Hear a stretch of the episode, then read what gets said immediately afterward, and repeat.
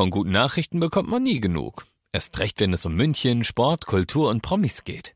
Lesen Sie selbst gute Nachrichten. Heute in der Abendzeitung und auf abendzeitung.de. Abendzeitung. Die ist gut.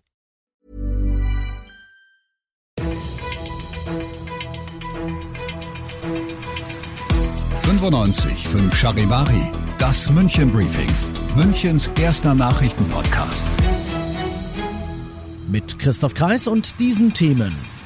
Das Ende der Maskenpflicht in der Münchner Innenstadt scheint nahe und die Stadt macht noch mehr dubiose Schnelltestzentren dicht.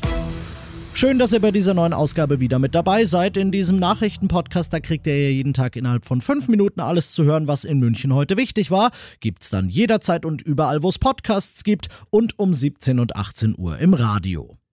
Weg mit der Maskenpflicht fordert die Fraktion aus ÖDP und Freien Wählern im Münchner Stadtrat heute in einem Dringlichkeitsantrag. Damit da keine Missverständnisse aufkommen, nur die in der Fußgängerzone, nicht in den Bussen, nicht in den Geschäften, nicht im Restaurant bis zum Platz. Die Corona-Zahlen gehen runter, die Temperaturen und die Impfquote rauf, das Ansteckungsrisiko im Freien ist laut Forschern ohnehin sehr gering. All das spreche dafür, die Maskenpflicht abzuschaffen, findet die Fraktion, damit die Gewerbetreibenden Unternehmen in der Innenstadt und ihre Kundinnen und Kunden im wahrsten Sinne des Wortes aufatmen können.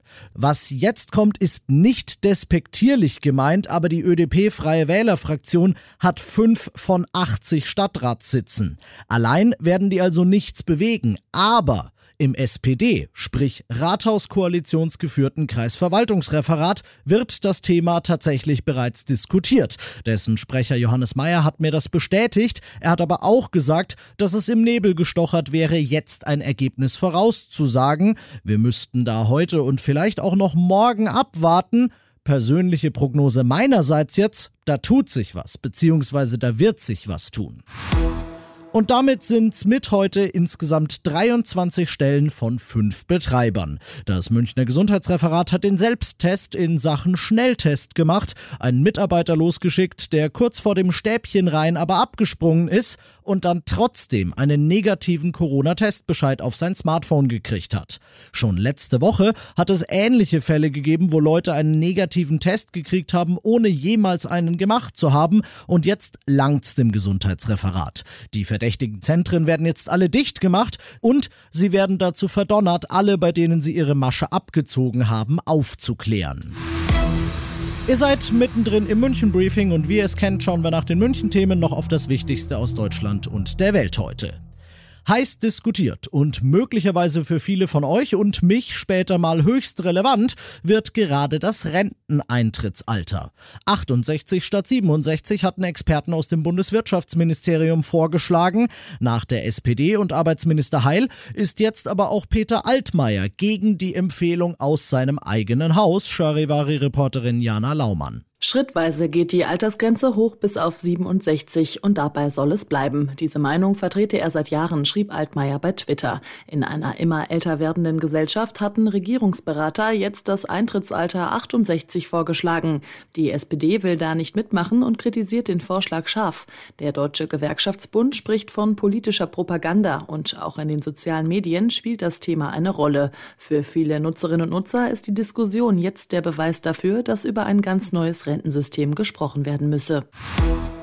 Allein die Vorstellung ist grauenhafter, als ich sagen kann. Eine junge Deutsche, 19, soll in Italien in einem malerischen kleinen 10.000 Einwohnerörtchen nördlich von Rom zwei Jahre lang gefangen gehalten und missbraucht worden sein von ihrem eigenen Freund und einem Komplizen, Charivari-Korrespondentin Claudia Wächter. Ein Albtraum, der erst endete, als die junge Frau endlich aus dem Apartment fliehen konnte.